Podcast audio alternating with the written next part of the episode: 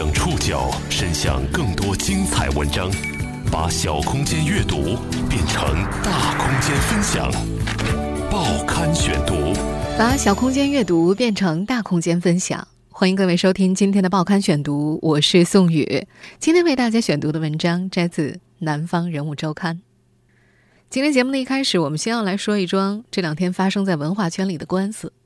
十月十一号，即将九十三岁高龄的武侠宗师金庸，将年轻的畅销书作家江南告上了法庭，起诉江南及相关出版公司著作权侵权，要求立即停止侵犯。原告著作权及不正当竞争的行为，停止复制发行小说《此间的少年》，封存并销毁库存图书，并公开道歉，同时赔偿经济损失人民币五百万元。江南，二零一三年、二零一五年两度荣登中国作家富豪榜榜首，《此间的少年》是他的第一部作品，初创于网络。书中借用了金庸小说的人物名，主要讲述了乔峰、郭靖、令狐冲等大侠在汴京大学的校园故事。二零零二年出版之后，又再版三次，影响颇大。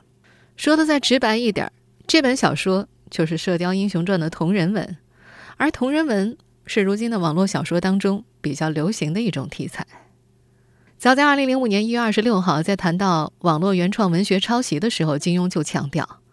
文学一定要有原创，有些网民拿他的小说人物去发展自己的小说是完全不可以的。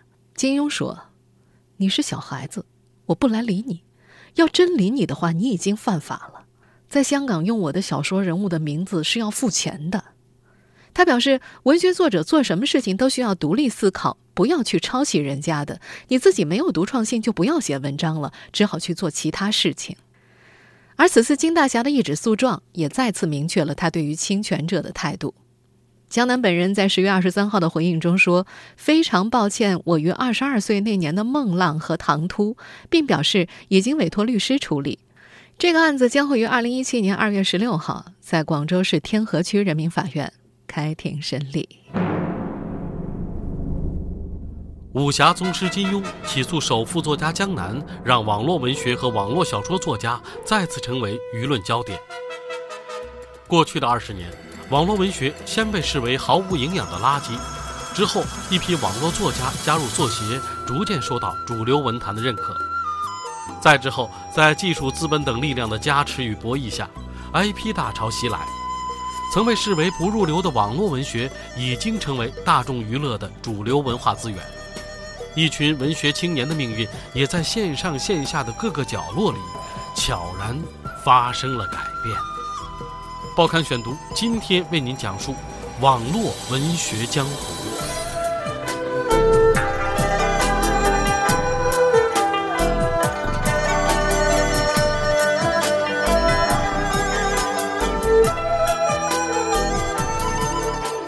过去的二十年。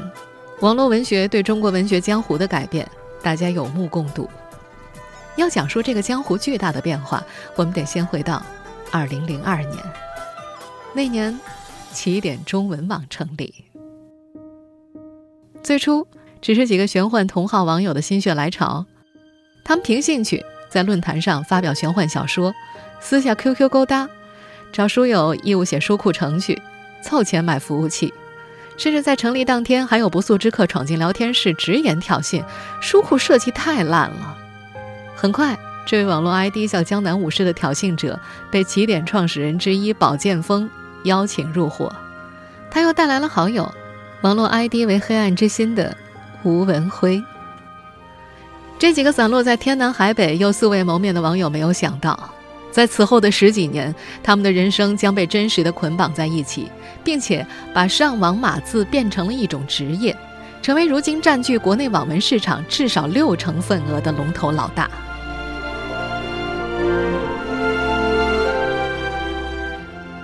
二零零二年到二零零三年，国内网络文学站点群雄并起，榕树下、龙的天空、幻剑书盟、起点中文网。晋江文学城、潇湘书院、红袖添香，他们给醉心于码字的青年提供了舞台。也就在此时，网络文学的收费时代在争议中拉开了序幕。但第一个吃螃蟹，并不简单。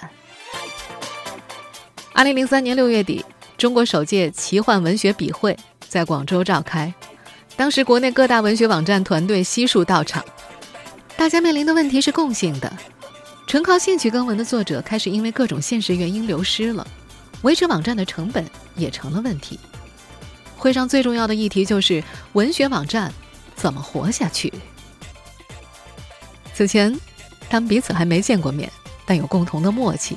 得让作者和线上读者建立联系，作者活得下去，网站才会有活水之源。那会儿，大部分人仍然看好台湾网络文学的老路子，把线上资源转成线下书籍出版，网站代理版权，收取中介费。在这次会议召开之前，起点内部团队早就讨论过无数次，VIP 订阅制度的想法逐渐成型，挑出最受欢迎的作品上架。只有付费读者才能够继续看更新的 VIP 章节，按照章节字数微支付，千字三分，作者和网站分成。这几乎是历史性的一刻。直到今天，千字三分还是行业内的统一标准。会上，网络 ID 为宝剑锋的林霆锋代表起点团队提出了 VIP 订阅方案，大多数网站的负责人纷纷质疑，读者很现实的。不会付费的，大家争执不下。起点原先的 VIP 作品上架计划延迟了三个月，为什么推迟呢？网上有人推断，是不是因为反对的声浪太过强大，以致起点团队内部也产生了分歧？但如今起点的团队口径一致，他们表示只是服务器等问题阻碍了进程。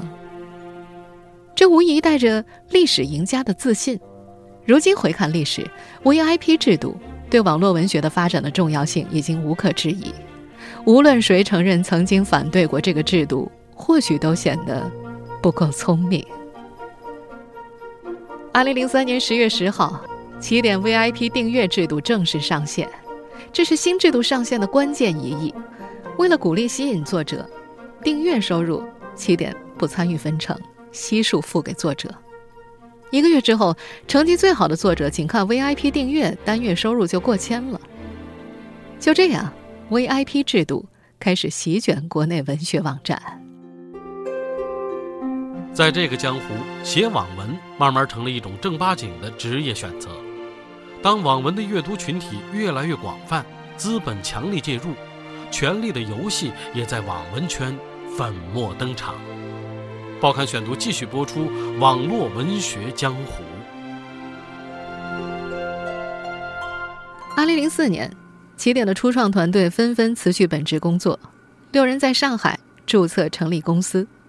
如今回望这一举动是明智的。同一年，起点以两百万美金的价格被盛大公司全资收购，这是网文史上绝对的大事件。有人甚至在网上这么写道：“盛大对起点的收购。”永久改变了文学网站的版图，宣告了诸强并起时代的结束。凭借资本的强力支持，起点几乎不费吹灰之力赶超了其他同样势头正盛的网站。资本的逻辑异常简单，也异常残酷：赢不了你，那就买下你。但矛盾的种子从一开始就已经埋下了。当初起点。在 Tom 与盛大两家公司伸出的橄榄枝之间，之所以选择了盛大，很大程度上是因为能够继续掌控起点的管理发展。但随着2008年盛大文学成立，空降 CEO 侯小强，盛大与起点之间形成了中央集权与藩镇割据之势。2009年，手机无线端阅读兴起，技术的变革再次撼动了线上阅读平台的市场格局，有了得无线端者得天下的说法。而实力最强的起点，委身盛大文学之下，几乎错失了良机。除了签售电子版权，包括无线端运营、版权营销等所有的权利都在盛大文学的手上，起点只勉强争到了一个 APP 开发权。二零一三年，网络 ID 为“黑暗之星”的吴文辉带领起点的高层团队，先后向盛大高层提交了辞职信，之后加入了腾讯，着手打造创世中文网。业内又是一阵轩然大波，针对起点和盛大的矛盾，外界猜测纷纷。时过境迁，事件另一面的侯小强对此不愿意多说，只是通过朋友表达很郁闷。仅仅一年的时间，吴文辉团队用创世的成绩证明了实力。二零一四年恰逢 IP 全面升温，而网络小说正是影视游戏圈采购原创 IP 的富矿，大量热钱涌入。二零一五年初，腾讯决定出资五十亿合并盛大，吴文辉团队重新杀回了起点。消息一出，圈内人纷纷认为是起点的复仇。尽管吴文辉在此前接受媒体采访时仅称是战略规划之举。在各文学平台与资本政治进行博弈时，网文作者正在成神的路上与惰性以及读者博弈。每个数得上名字的网文大神，无一不是勤奋、毅力、强大心态、聪明加天分的代名词。报刊选读继续播出：网络文学江湖。在网文圈子里，规则很简单，也很直白。在有故事、有吸引力的前提之下，稳定的更新。可以培养粉丝的忠诚度，一旦过分偷懒，长久断更，注定积累不起人气。几乎公认的，唐家三少是网文圈里最积极曝光的一个，但这并不意味着所有的网文大神全是这样。同是实力相当的大神，圈内人称“番茄”的我吃西红柿，曝光度就很低。他不太出席活动，也很少接受采访，几年前还自愿从网络作家富豪榜上退出了。因为任何一次外出都容易打乱根文的节奏，这和人们想象中的高调争取曝光度的形象不太一样。同是圈内人的番茄的妻子九岁和也笑着自嘲是圈内奇葩，奇葩任性需要资本和实力的支撑。二零零五年至今，番茄十一年来累计小说字数是两千多万。一年三百六十五天几乎没有休息日，只有写不出来才会请那么一两天假，意志力近乎可怕。敏锐的商业嗅觉也让他们提早占据了 IP 高地。二零一四年 IP 热潮全面来临，但早在六七年前，番茄的星辰变就已经改编成了大型游戏，九鼎记也早已改编成了漫画。他和妻子可能是圈内最早一批意识到 IP 价值的作者。大约五六年前。番茄患上了腱鞘炎，迫不得已把打字速度从每小时三千放慢到了两千。腱鞘炎、脊椎病，这是网文作者的职业病。发作到实在无法打字的时候，有些作者会和网友请假停更个几天。停更和断更是两个概念。作为网文大神的番茄，对“断更”两字尤为敏感。写文写这么多年，他最长的一次请假也不过一周多。那次请假令他印象深刻，以至于反复提起。那次电脑键盘坏了，大年三十儿又没电脑卖，没电脑写很崩溃。自己之前太守信用了，每天都更新，也没说过过年要请假。突然说电脑坏了请假，读者就说他编造理由，骂得他把书评区都给关了。对更新的情节不满意，喜欢的人物被写死了，读者的情绪也会爆发。心理素质差或者刚入行的新人，不少都会抱着不伺候了的心态赌气离开。网文作者要请假，只有一个理由是不会被骂的，那就是怀孕。但对不少女性作者来说，怀孕才是他们网文写作的开端。晋江文学城的大神祈祷君，从南京大学毕业之后，回到家乡安徽的一个小城市做公务员。从大学开始看网文的他，就喜欢挑刺儿。因为是历史系出身，他常常喷作者：“这个设计不合逻辑啊！历史上某某时代可不能这样。”被人反呛：“有本事你写啊！”三四年前怀孕时闲得无聊，他终于能理直气壮地回：“写就写。”如今依靠网文至少已经赚得数百万收入的他，必须每天保持高度的自律。工作时间是朝九晚五。清闲时就在脑中想故事大纲、细节，记在专门的小本上。十二点到十四点抽出午休时间码字更文。下班后回家吃饭、处理家务，等把孩子哄上床之后，继续把今天的小说更完。大概再写五六个小时，零点左右睡觉。三年多来，日更一万字，只因为脊椎病发作请过假，恨不得每天有四十八个小时。麻烦的家务活也都是老公和公公婆婆在帮忙。不过家人也不是从一开始就支持他的。他笑着说：“有成绩之后才改变的嘛，男同志占好大便宜。”网文圈里不羞于谈钱、谈商业、谈品牌意识。或许是因为在大多数人的生活经验里，正是可观的经济收入赋予了他们独立决策的自由，无论是事业还是家庭。网络文学常被诟病为模式化、雷同的创作，在网文作者们眼里，这是无可厚非的商业逻辑。细分市场，瞄准定位受众，这是否意味着网络文学限制了小众文学的发展？报刊选读继续播出。网络文学江湖。北大中文系的副教授邵彦军表示，如今的网络文学以长篇类型小说为主导，其近亲大概是当年金庸用报刊连载的小说。同时，类型小说同是商业文学，两者的不同在于网络性，而并非商业性。资本带来的同质化，向来是网络文学被精英知识分子批判的主要阵地。有没有可能，网络给了资本更大的自由，不断强化最大众的趣味，以至于让小众趣味得不到滋养而被淹没？面对这个问题，尚彦军给了否定的答案。恰恰相反啊，纸质的商业类型小说，它的类型化一定比网络更严格，因为它成本高啊。网络空间成本低，你愿意就可以写，没人拦着你啊。越是成本低，小众就越容易生存。把我的那帮兄弟全都找来。鼠标、牲口、骆驼、汉奸，一个都不能少。他们是我计划里必不可少的一部分。这个片段出自不久前的热播网剧《余罪》，在网文圈里，其原作小说也属于小众。北大网文研究团队的成员齐云飞说：“《余罪》的作者常书欣的现实主义写法比较符合传统文学的路数，所以一直有些口碑，也更适合影视改编。”常书欣也为自己的小众扛过压力，他的朋友圈里曾直白地表露对某位前编辑的不满。那位奇幻编辑当年提了一堆意见，要砍掉余罪，他扛住了。再后来，他的另一部小说《山海谍战》成绩平平，再后来又一本新书不给签约，要砍文。常书欣说自己扛不住了，只能走。心直口快的他，并不认可网文编辑所谓的造神神话。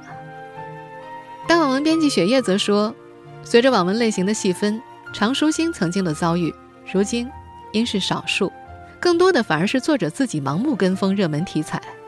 雪夜就带过不少转型写网文的传统作家，他们对网文了解甚浅，以为搞笑无厘头就是网文的特征，最初的作品不伦不类。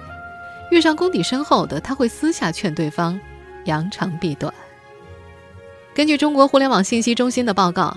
截止到二零一五年十二月，中国网络文学用户已经达到两点九七亿。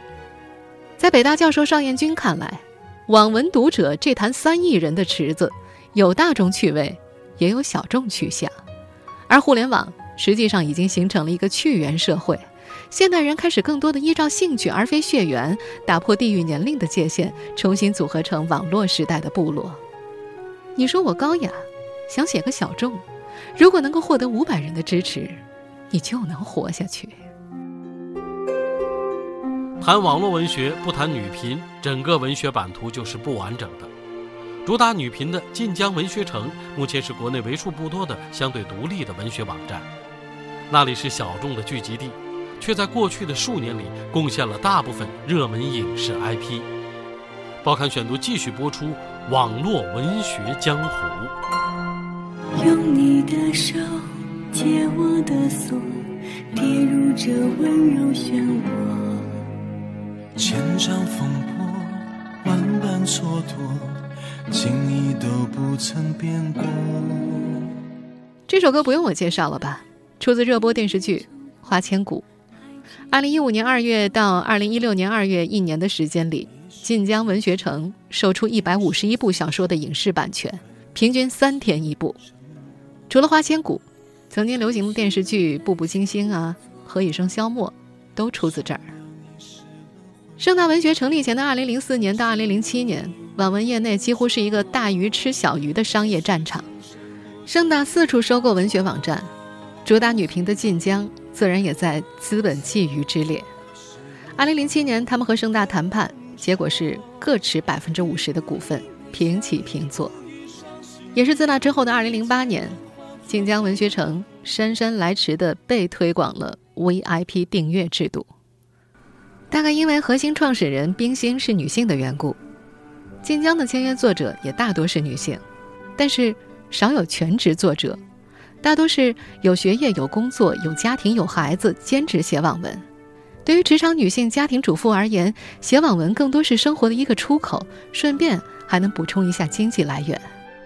冰心的丈夫晋江副总刘旭东说：“他们这个文学网站的编辑主要工作是放推荐位。”协助作者处理商业上的版权事宜，除了不能碰的禁区，编辑在写作上是基本不管的。如果管的话，那就是另外一条路了。通过特殊分析，让作者什么热写什么，往商业化发展。那条路很挣钱，但在刘旭东他们看来，可能就破坏了文学的原生态。他觉得当初没选那条路，正是今天晋江文学城的影视版权能够得到青睐的原因。随着网文的写作和阅读群体越发壮大，监管也随即而至。二零一四年的净网行动沸沸扬扬，各个文学网站莫不暗自紧张。晋江内部规定，不许写脖子以下的亲密戏。他们成立了专门的审核公司，发动资深读者参与对网文的三审，在题材方面也是各种小心。不独晋江一家，面对扫黄打非，所有的文学网站都要把握界限。网络文学的发展走在了政策制定的前面，在这样尴尬又特殊的过渡时期，文学网站多半被套上传统编辑出版行业的规范来管理，有时候未免会水土不服。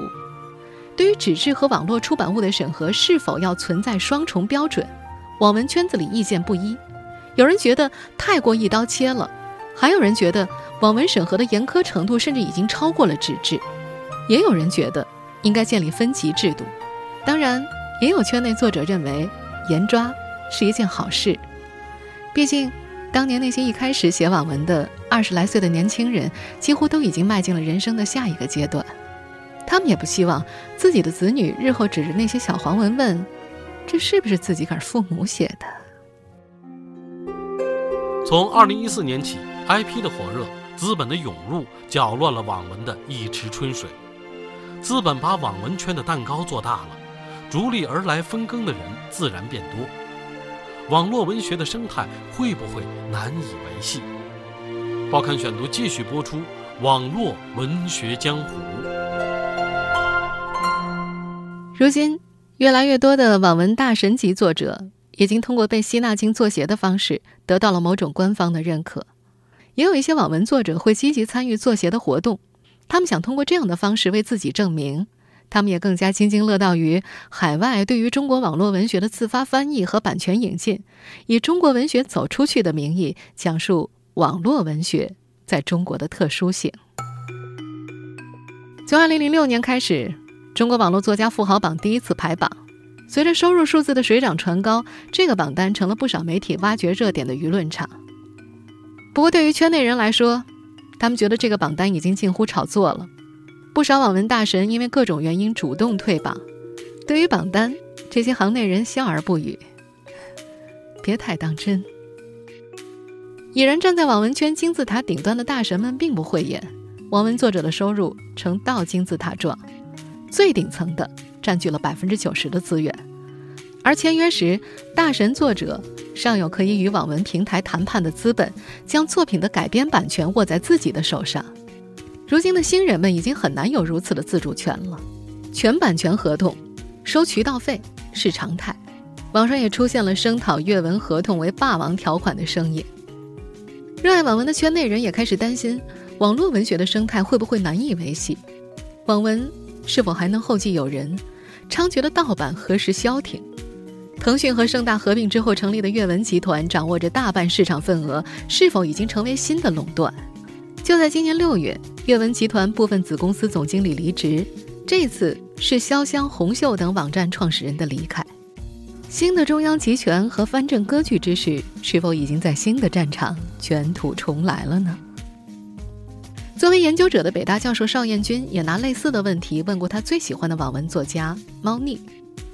当年让你们出头的这个机制，好像也开始出现问题了，大神霸榜，新人难出，商业化机制越来越窄，你怎么看呢？猫腻的回答是：第一，商业化也就是 VIP 制度，这是所有体制当中最重要的，因为它让我们活了下来，让网络文学活下来。否则，网络文学那个闲散的论坛不会是今天这个规模。第二，我可以告诉你，今天呢，成名不可能像我们那会儿那么容易了。但我可以这么说，我敢这么说，网络文学到今天没有遗珠之憾，没有一个作家有才华写得好却不能冒出来。邵彦军在重复猫腻的话时，语气里带着不可思议。你听听，敢说我们没有遗珠之憾，这是多大的口气呀！任何一家传统期刊的编辑敢放这样的话？属于网络文学的动荡时代，或许已经接近落幕。从诞生至今，网络文学从无到有，走过了它的头二十年。有人将这二十年称为中国网络文学的春秋战国，新旧交替，乱世动荡，群雄并起，正是打破固有阶层的最佳时机。也有人开始注意到。哪怕是在看似毫无阻隔的互联网时代，新的知识隔阂之墙也已经竖起。当新势力慢慢站稳脚跟，当格局再次趋向稳定，当趁着动乱空隙实现阶层流动的空间越来越窄，互联网时代是否还能够怀才避玉呢？或者是会再次重复下一个历史车轮的循环？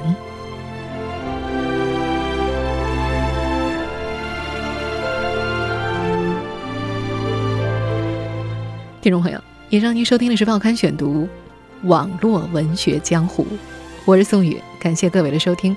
今天节目内容摘自《南方人物周刊》，收听节目复播，您可以关注《报刊选读》的公众微信号，我们的微信号码是《报刊选读》拼音全拼，或者登录在南京 APP、喜马拉雅 FM、网易云音乐。我们下次节目时间再见。